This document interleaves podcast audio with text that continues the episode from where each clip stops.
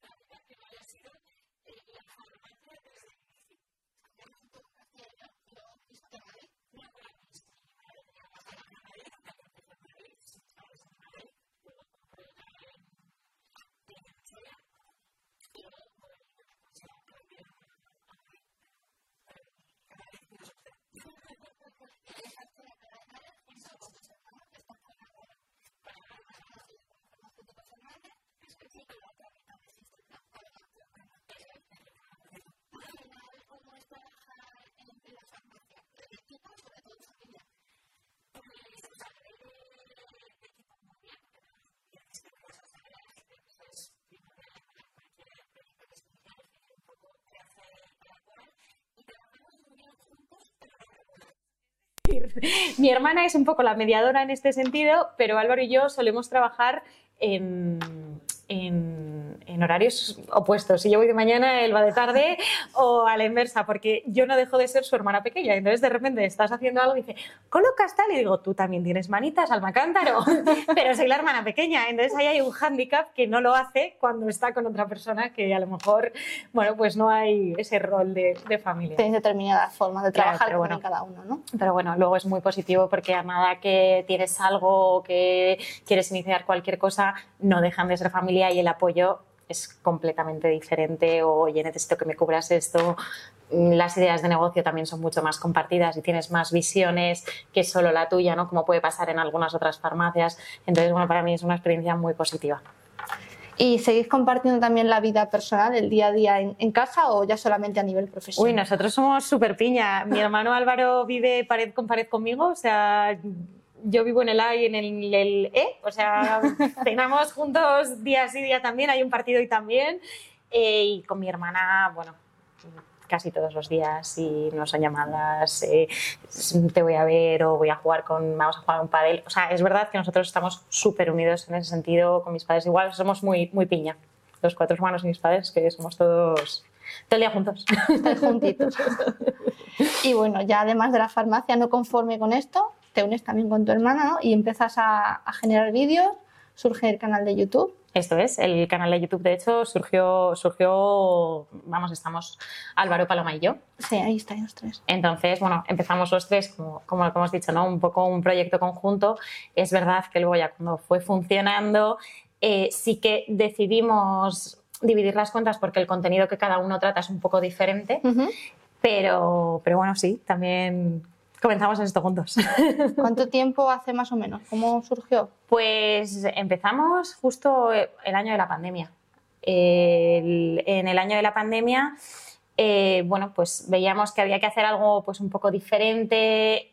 Estaba el tema de la digitalización, ¿no? que cada vez que ibas a cualquier curso, a cualquier charla, a cualquier cosa, era, hay que digitalizarse, hay que digitalizarse. Y, bueno, decidimos que, eso era un poco nuestra manera de, aportarle al paciente en ese sentido. Digitalizar el consejo, las anécdotas, todo. Llegar a, sí, llegar a más gente de la que tú eres capaz de llegar de una forma... Desde un punto físico, ¿no? Sí, o sea, yo hay muchas veces que, nos quejamos y te digo, jo, este vídeo ha salido fatal, solo tiene 5.000 reproducciones. Y hay muchas veces que mi hermana me dice, a ver, cálmate, ya te gustaría a ti que 5.000 personas estuviesen ahí escuchándote en la farmacia y dices, pero sí que es verdad que como la escala es mucho más grande, pierdes un poco esa perspectiva, pero, pero sí. Y al final, ¿cómo conseguís llegar de no tener prácticamente seguidores a lo que habéis conseguido ahora? Pues con mucho trabajo, realmente, y con muchísima constancia. O sea, yo creo que, la clave en esto, no, no, hay un secreto del éxito, pero sí que es cierto que la constancia, que tal vez es lo más difícil, eh, es al final lo que conduce a que en algún momento dado tengas también ese factor suerte que es imprescindible eh, para poder mm, seguir creciendo, que si tú aportas contenido de valor, pues al final lo consigues. Se va consiguiendo. Y al final, cuando un farmacéutico decide empezar a divulgar salud, a divulgar una serie de consejos, ¿cuál es la red ahora mismo ideal para poder hacerlo, desde tu punto de vista? A ver, yo creo que no hay una red idónea, va un poco en función de a quién quieras llegar, que yo creo que esto es la, pregunta clave en cualquier, en, cualquier sistema de comunicación. Entonces, si tú buscas un target, un público objetivo mucho más joven, pues ahora TikTok es tendencia y además te permite hacer vídeos súper chulos hay que dedicarle mucho trabajo porque además eh, yo un poco más, pero por ejemplo mi hermana cuando se introdujo en esto, claro, es una generación completamente diferente y lo de usar un vídeo, un audio, corta, graba, o sea, al final necesitas también pues adquirir ciertas habilidades que no son propias del farmacéutico y que nunca jamás te habrías planteado, pero quieres ahí, fenomenal, pues TikTok es un sitio maravilloso, a lo mejor tu interés es un poco más profesional, pues es que LinkedIn te ofrece muchas posibilidades. Instagram está ahí compitiendo duramente con TikTok porque ha empezado a subir. Entonces es verdad que es que va un poco más en función, yo creo, de a quién quieras llegar y qué tipo de contenido eh, divulgues que realmente a, una que te diga, esta funciona y absolutamente siempre. Si lo tuyo son las señoras de 60 años, pues Facebook está fenomenal. Sí, sí, porque ya poco, poco a poco Facebook va desapareciendo. ¿Y crees que has llegado a más pacientes teniendo, teniendo Sister Cloud? ¿Han llegado mucha, mucho más pacientes a la farmacia porque os conocen desde las redes sociales o incluso a lo mejor habéis llegado a vender más en la parte online? Eh, sí, sin duda. O sea, al final tú llegas a, más gente y yo creo que uno de los, uno de los kits de la cuestión a nivel sanitario es que la gente busca a alguien en quien confiar. Y el farmacéutico, que esto es lo que decimos siempre, somos el primer sanitario que estamos a pie, que somos muy accesibles porque no hay que pedirnos cita. Entonces es verdad que encima la gente eh, te tenga a un clic de la pantalla. O sea, yo hay veces que recibo mensajes de, oye, me acaba de pasar esto, ¿cómo tengo que reaccionar? ¿Sabes? Y hay veces que son, bueno, pues eh, situaciones que no es una urgencia sanitaria que digas, mira, mm, necesitas ir a urgencias ya, como... pero sí que es cierto que, bueno, pues esa persona se pasa a lo mejor intranquila tanto tiempo. Entonces, eh, te llegan muchos más pacientes y es cierto que, bueno, eh, lo puedes redireccionar, digamos, tanto a nivel de la web como a nivel de presencialidad. Porque, porque ellos mismos vienen, oye, el otro día vi que recomendaste no sé cuántos y yo, ah, sí, pero eso no te vale, gracias. Vamos a ver el caso concreto. Tal cual. Vale. Y, mm, ¿Y eh, has tenido algún inconveniente desde que, desde que empezaste en las redes? Porque es verdad que te ha aportado cosas muy positivas, pero ¿hay algo, alguna parte mala de esto? A ver, yo creo que casi todas las cosas tienen sus mm, partes malas. Yo me puedo quejar muy poco porque prácticamente no tengo lo que llamamos hate. Yo no tengo gente detractora. Siempre hay algún, mm, bueno, con el tema de ahora de, de las vacunas y todo eso, daba igual que fuese yo que que fuese cualquier otra persona con una bata. Exactamente, que era un poco a piñón fijo. Pero vamos, que en general yo no me puedo quejar porque a mí me suele reportar cosas muy positivas, más allá de que me quita mucho tiempo porque lo tengo que dedicar a crear contenido. Entonces, bueno, es bueno, es malo. Pues esto es beneficio-riesgo, como decimos con los medicamentos, pues es exactamente igual. ¿Y si empezases de nuevo ahora, ahora lo volverías a hacer de la misma manera o cambiarías algún tipo de, de paso que hayas dado?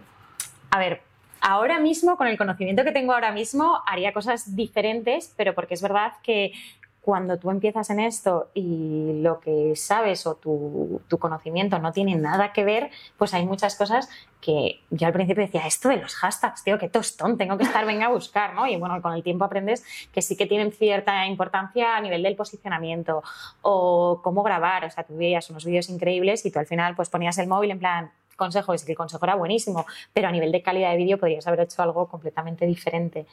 Pero bueno, yo creo que en general... Mmm, podríamos decir que, excepto los matices técnicos ¿no? de, audiovisual y demás, que no pertenecen a, nuestro campo y que te vas adaptando, lo haría parecido. Se volvería a encarrilar de una manera similar.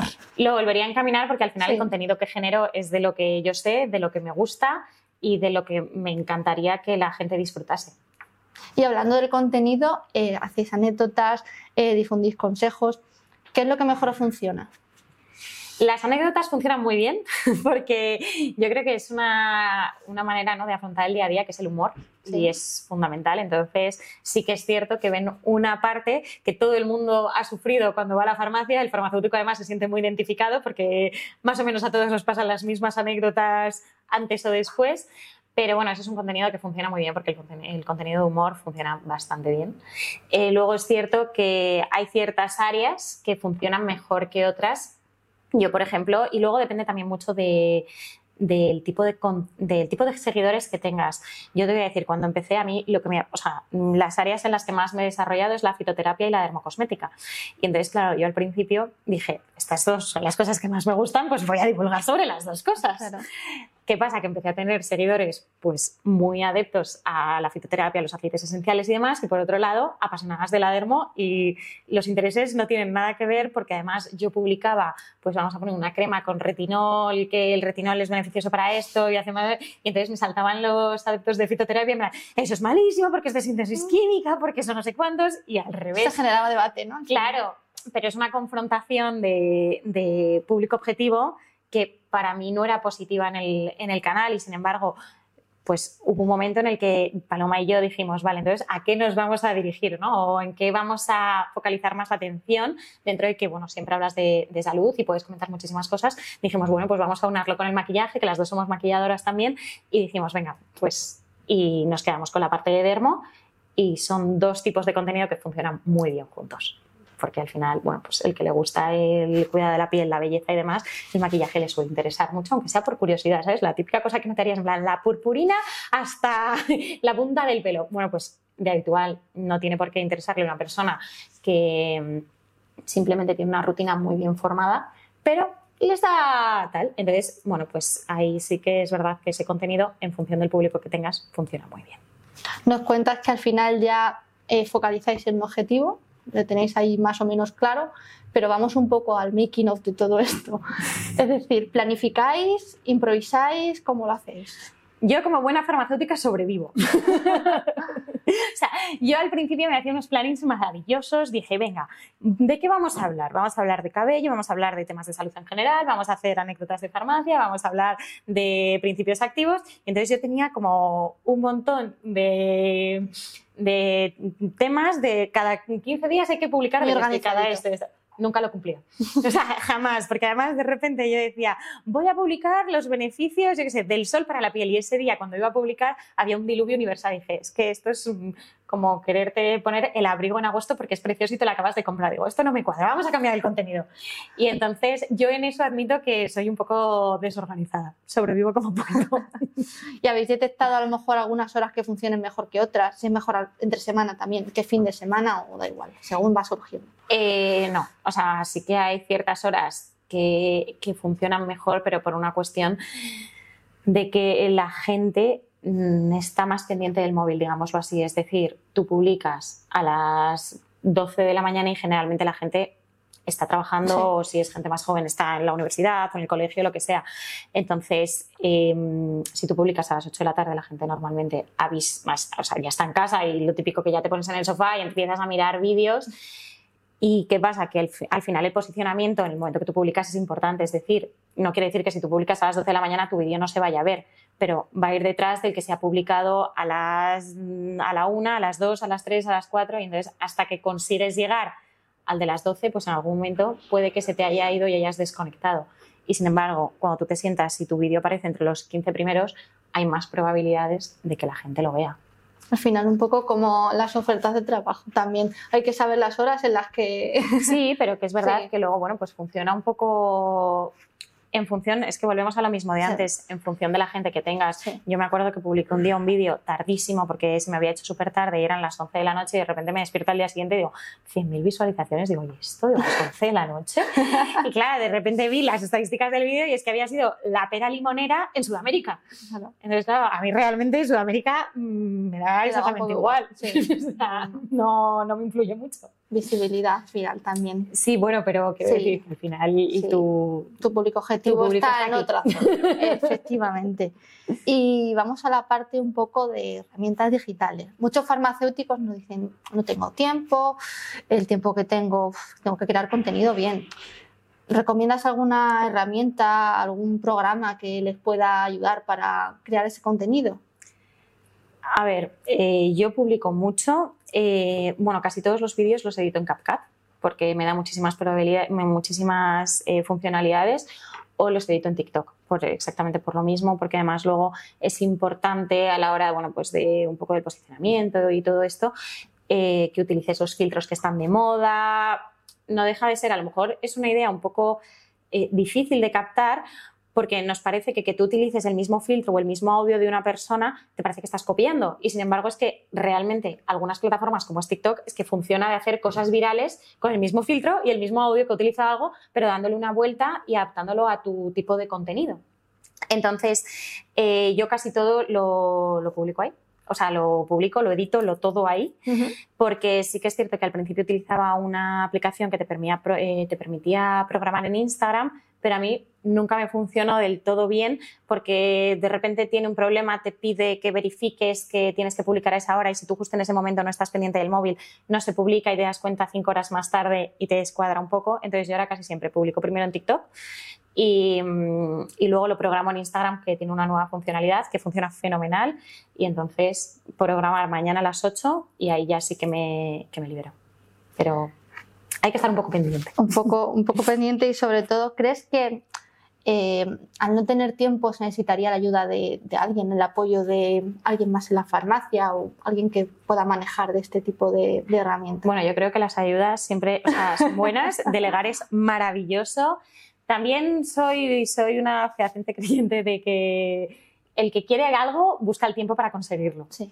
Entonces es verdad que tienes que sacrificar de otro tiempo, porque, o sea, de otra cosa a la que le dediques. Yo lo, lo saco de mi ocio y de mis fines de semana, pero, pero bueno, me parece que si tú tienes una sobrecarga, eh, es muy bueno tener a alguien que te apoye, sobre todo porque lo que decíamos al principio, no estamos acostumbrados a utilizar este tipo de herramientas. Entonces, si tú cuentas con una persona a lo mejor más experta, más joven, que ha crecido con las redes sociales en las manos, te o sea, te acelera el proceso muchísimo. Lo que tú tardas en publicarlo 10 horas y se te van los títulos y esto qué botonera, iba arriba, iba abajo, esa persona en tres segundos te ha dicho, no, pumba, esto está aquí, ¿no? Pues esto, vamos, yo creo que es algo muy positivo. Además, ese sacrificio puede ser a lo mejor mayor cuando tienes más de un perfil en, en varias redes, porque en TikTok habría que hacerlo de distinta manera que si lo haces también en Instagram. Tamaños, filtros, lo que comentabas, ¿no? Sí, hay que, bueno, hay que adaptar un poco los vídeos. Luego también hay decisiones que quiero decir, yo comparto casi todos los vídeos que edito en uno, los publico en el otro, pero hay gente que realmente hace contenido diferente en cada tipo de plataforma y entonces tienes que adaptarlo a cada tipo de plataforma. Sí, sí, eso es, vamos, eso es aún más tiempo. Y como hablábamos antes, digamos que los contenidos que más hacéis son dermo y fitoterapia. Mm, Almendra, ¿tú te cuidas mucho? Yo me cuido mucho. Sí, sí, me cuido bastante. ¿Tienes también formación complementaria en dermo o en algo más?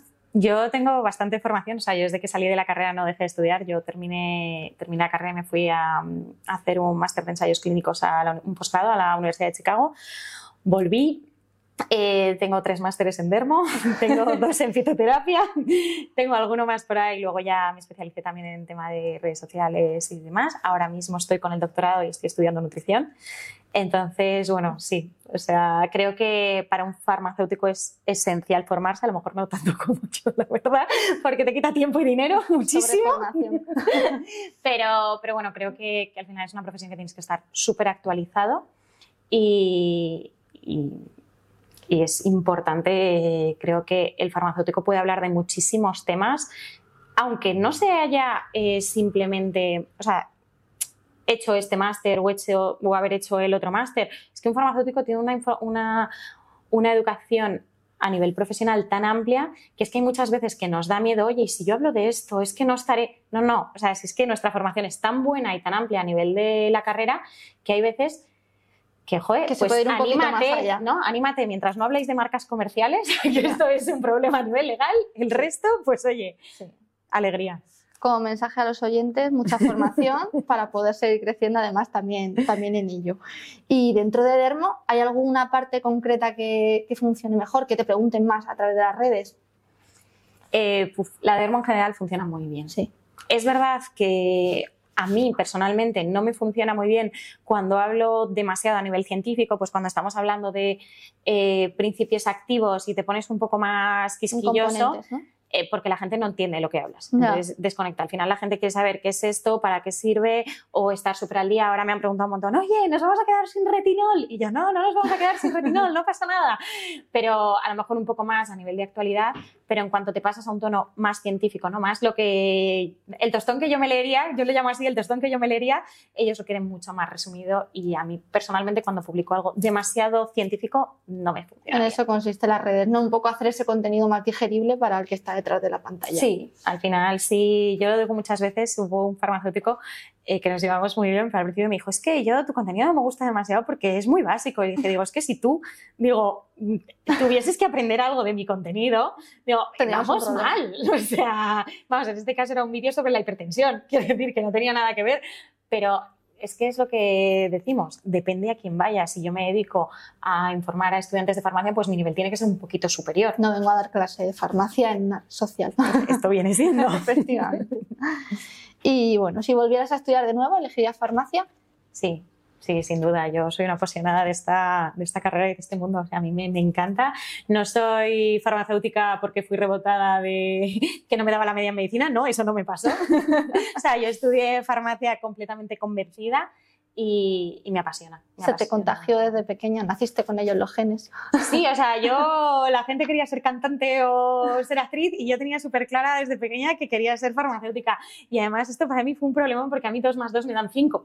Entonces, claro, a mí me decía mi profesora de matemáticas, pero ¿cómo vas a hacer farmacia? Sí, digo, ya, pero los bencenos los hago muy bien. Entonces, eh, yo lo tenía clarísimo desde pequeña que además es una carrera que tiene tantas salidas profesionales que no te gusta esto, puedes cambiar a otra cosa. Es que estamos en, en todos los sitios. Es que estamos en todos los sitios Moral. farmacéuticos. Moraleja, si se quiere, se puede, ¿no? Bueno, eso desde luego, pero si quieres se puede en cualquier cosa de la vida. Volvemos a la familia. ¿Sois hacer muchos planes en familia?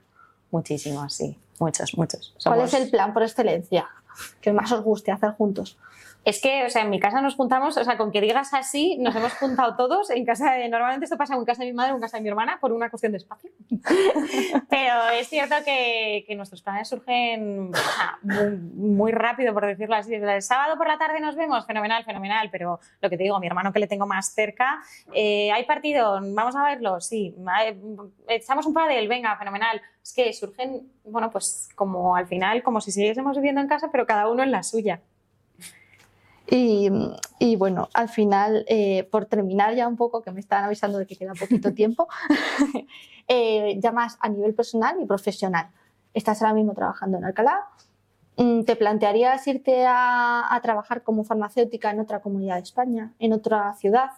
Sí, yo creo que no hay que ponerle límites a lo que nos va ofreciendo la vida, o sea, nunca se sabe. Yo ahora mismo, eh, a mí me encanta Madrid, soy una apasionadísima de Madrid. Alcalá me fui por motivos laborales después de haber vivido aquí toda mi vida y yo mis amigas las tengo aquí y yo hago planes y, y los hago en Madrid. Pero bueno, si de repente surge una super oferta en otro lado que me conviene tanto a nivel personal como a nivel profesional, pues yo sin duda para eso soy, soy bastante aventurera. Y sobre la farmacia, ¿qué buscarías en esa farmacia que ahora mismo no tienes? No sé, en algo, ¿cuál sería tu farmacia ideal? Yo es que no me puedo quejar porque creo que, he conseguido mi farmacia ideal a base de mucho trabajo, pero sí que es cierto que, yo buscaría una farmacia que mm, si la tuviese que comprar yo, ¿no? pues una farmacia que estuviese poco explotada para que me dejase desarrollar, mm, yo creo, una farmacia de servicios en el cual se valora mucho al profesional, entonces en la que me permitiese poder implantar todo ese, todo ese gran abanico que tenemos de, servicios profesionales. Crear el camino, desarrollar el recorrido, ¿no? Sí, o sea, esta es mía, hacer la mía total. Sí, me parece muy bonito el desarrollar ese proyecto, de decir de, mira, yo eh, no tengo ni una crema básica básica y poder decir, y ahora la gente confía en mí para poder generar rutinas y mejorar la salud de su piel. O sea, a mí me parece que es la pera ver todo ese proceso. Es verdad que al principio, bueno, pues hasta que lo consigues es súper frustrante, pero me parece, me parece apasionante y me parece un reto a nivel profesional. Al final creas una farmacia con tu propia seña de identidad. Sí, sí, sí, está, está claro. Bueno, Almendra, muchísimas gracias por tu tiempo, por estos consejos, por todo, todo, todo, lo que nos has contado a nivel personal y, y, profesional. Y un placer y esperamos volver a verte pronto para seguir compartiendo conocimientos. Nada, muchísimas gracias a vosotros por contar conmigo.